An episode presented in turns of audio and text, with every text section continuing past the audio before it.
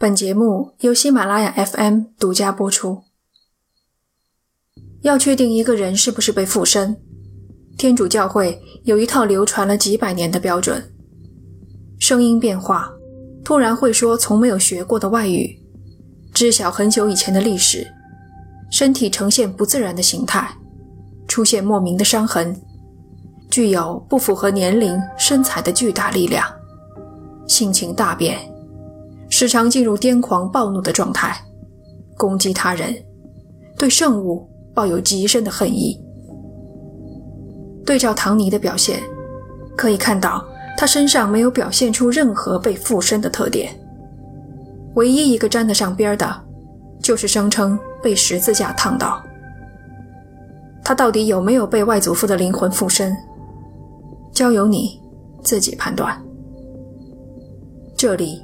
是奇谈，第五十六期，邪雨入侵下。三人刚进家门，房东和妻子就迎了上来。雨停了，他们说：“你们一走，雨就停了。”唐尼穿过众人，径自走到客厅坐下。儿时的记忆犹如放电影般闪过，色彩鲜艳。扑进眼眶，湿冷的衣服贴着身体，引发一轮又一轮的冷战。滴滴答答，屋内又开始了新的一轮降雨。为什么？为什么连死了都不肯放过我呢？房东妻子手指着他大喊大叫：“都是你，这一切都是你造成的。”唐尼这才发觉。朋友们经过讨论，已认定他是罪魁祸首。珍妮也对他大声说：“停止你的恶作剧，马上住手！”两个女人越说越气。这时，厨房里的锅子、铲子稀里哗啦一阵乱响，唐尼噌的一下升到半空，紧接着被甩出去，摔在地上。朋友们惊呼不止，急忙上来扶起他。几个小时过后，两名警察带着他们的上级回来了。上级还穿着家居服，一脸的不耐烦。和下属一样，一进门看见水雾翻滚的客厅，那骂骂咧咧的嘴就立刻闭上了。先问是不是水管爆裂，又来到干燥的饭厅查看一番。沉默良久，再次开口，还是不耐烦的语气。说：“你们就为这种事儿把我叫醒。”他把下属们叫到屋外，下了命令：“今晚的事不要写进报告，也不要回去乱说。”事后，电视台采访这位上级，他否认当晚看到了超乎常理的现象。他是唯一一个事后否认的公职人员。第二天。三名从业几十年的老警察登门造访，收集证物，调查昨晚的风波。这个时候，房间里的雨已经停了，唐尼的神智也恢复了正常。其中一名警察想做个实验，便用一只牛皮纸袋子套住了唐尼的头，让他将双手背在身后，摊开。警察拿出一把十字架。轻轻地放在唐尼的手里，十字架触碰皮肤的一瞬间，唐尼大叫一声：“好烫！”抖动双手，把十字架扔了出去。警察迅速地将其捡起来。他后来回忆，十字架黄金的表面摸着烫手。空气中传来滴答一声响，警察们抬头张望。刹那间，唐尼猛地飞向墙角，就好像被公交车撞出去的一样。他靠着墙角下滑，如同被抽走了骨头，瘫软坐地。警察们急忙跑上去，高喊他的名字，摘掉头上的纸袋。在他们眼前，唐尼的脖子两侧各现出三道新鲜的爪痕，末端才刚凝结出一颗血珠。即将滴落。朋友们联系了一名驱魔人，他并不是朋友们的首选，只是其他神父都认为唐尼不符合被附身的特点，拒绝了驱魔的请求。驱魔人和朋友们围成一圈，同时念诵圣经的片段。唐尼对驱魔先是表现出抗拒，再逐渐恢复平静，直到身体彻底放松，驱魔。圆满结束。假期结束，唐尼回到了监狱，大把的时间用来回味过去几天的奇遇：尸体、降雨和滚烫的十字架。点集中起来，连成了线，线聚拢，拧成一根鞭子，鞭子挥舞，击出一道闪电，劈开铅灰色的乌云。唐尼。不再害怕了。几天后，和他关在一起的犯人坚决要求换房。狱卒前来一看，气得破口大骂。牢房里水已漫至脚踝，天花板上淅淅沥沥，雨点连成一根根线往下落。唐尼坐在床上，腰板笔直，双手放在腿上，抬头看着狱卒。目光毫无躲闪之意。狱卒叫来清洁工，又把唐尼揪出来，带到另一个房间。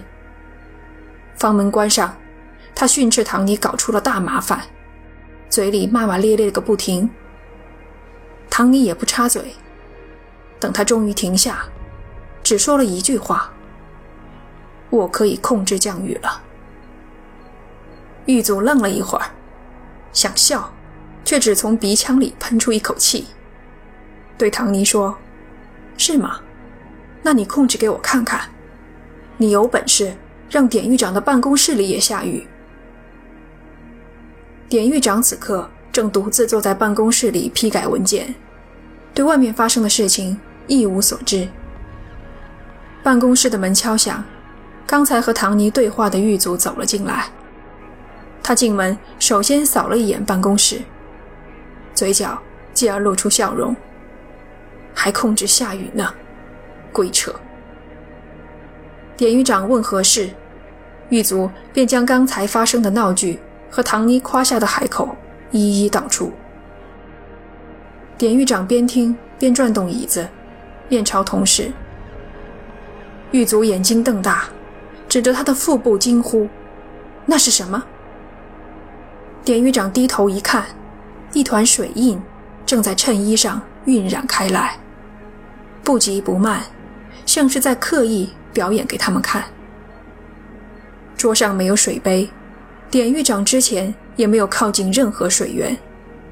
这块水印出现的毫无理由。受典狱长的委托，一位正规的神父来和唐尼见面。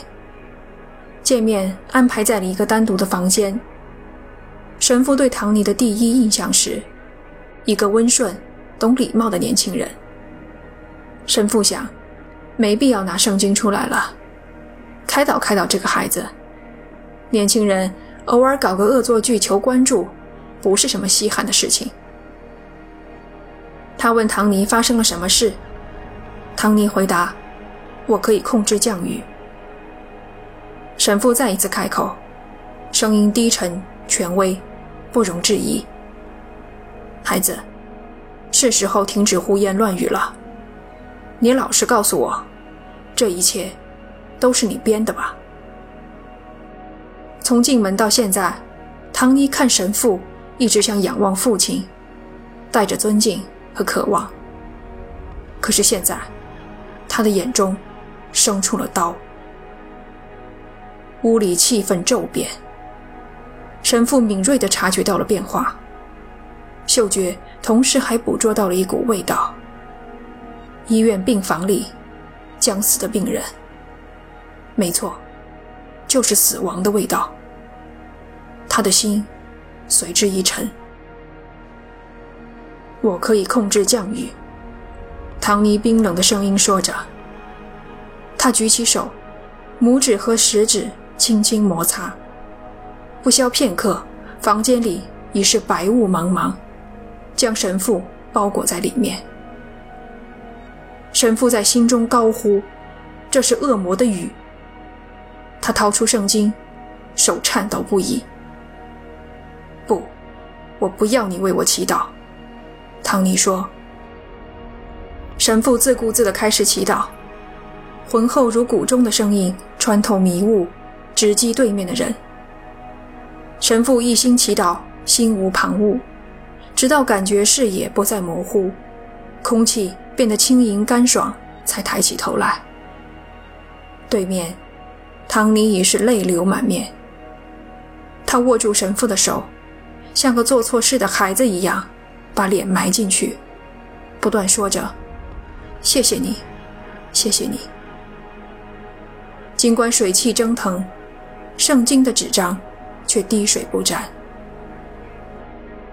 唐尼控制下雨的能力消失了，奇怪的雨再也没有出现，一切都结束了。